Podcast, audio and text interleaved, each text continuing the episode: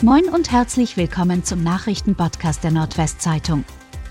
Heute ist Dienstag, der 19. Juli. Und das sind die regionalen Themen. Personalausfälle in Oldenburger Kliniken. Krankheits- und quarantänebedingte Personalausfälle bringen die Oldenburger Krankenhäuser unter Druck. Betten müssen für die Neuaufnahme von Patienten gesperrt werden. In den Notaufnahmen stauen sich die Patienten und geplante Operationen werden verschoben, um dringlichere Eingriffe vornehmen zu können.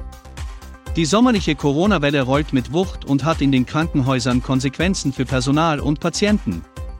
Im evangelischen Krankenhaus ist der Krankenstand innerhalb des Personals seit Wochen deutlich höher als üblich.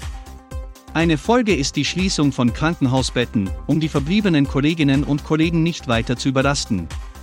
Im Klinikum müssen immer wieder planbare Eingriffe verschoben werden. Nur im Pius-Hospital gibt es derzeit keine Einschränkungen.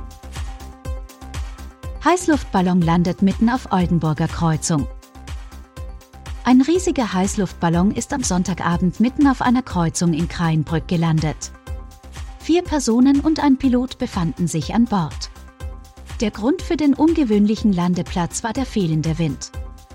Trotz der ungewöhnlichen Störung sei die Stimmung vor Ort gut gewesen, wie eine Sprecherin des Ballonfahrtunternehmens berichtete. Autofahrer seien angehalten und Passanten herbeigeeilt, um den Balloninsassen zu helfen. Auch das Verfolgerfahrzeug des Unternehmens, das bei Ballonfahrten immer dabei ist, sei sofort zur Stelle gewesen, um den Piloten zu unterstützen. Aufnahmestopp bei der Nordertafel. Aufgrund gestiegener Lebenshaltungskosten ist die Not vieler Norderbürger gewachsen. Das erfährt Sozialpädagogin Cin Ruska vom Tagesaufenthalt der Diakonie aktuell täglich. Wir haben einen Aufnahmestopp bei der Tafel und eine Warteliste, die wir nach und nach abarbeiten, sagt sie.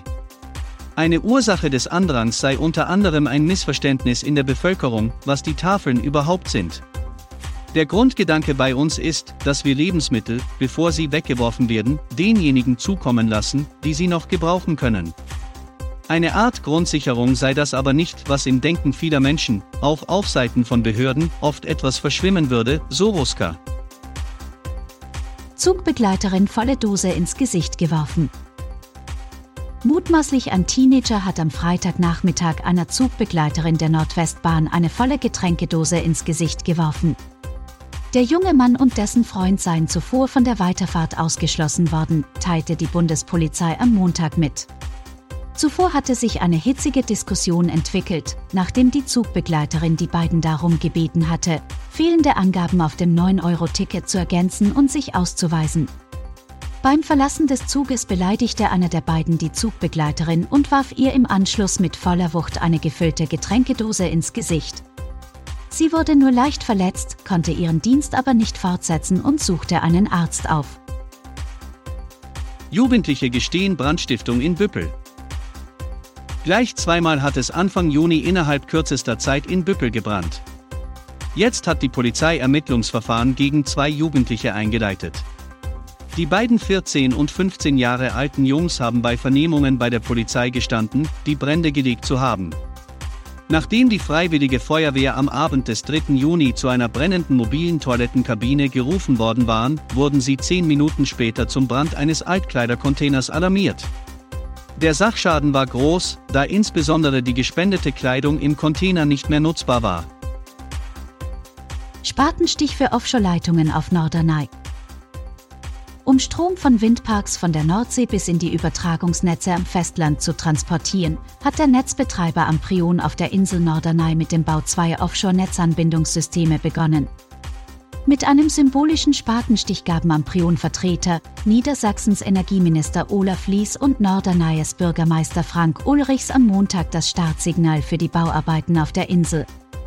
Die Kabel der Netzanbindungssysteme DOL, WIN 4 und BOR, WIN 4 sollen unter der Insel verlaufen. Dafür nimmt Amprion in den kommenden zehn Wochen vier sogenannte Horizontalbohrungen vor, mit denen die Insel unterquert werden soll.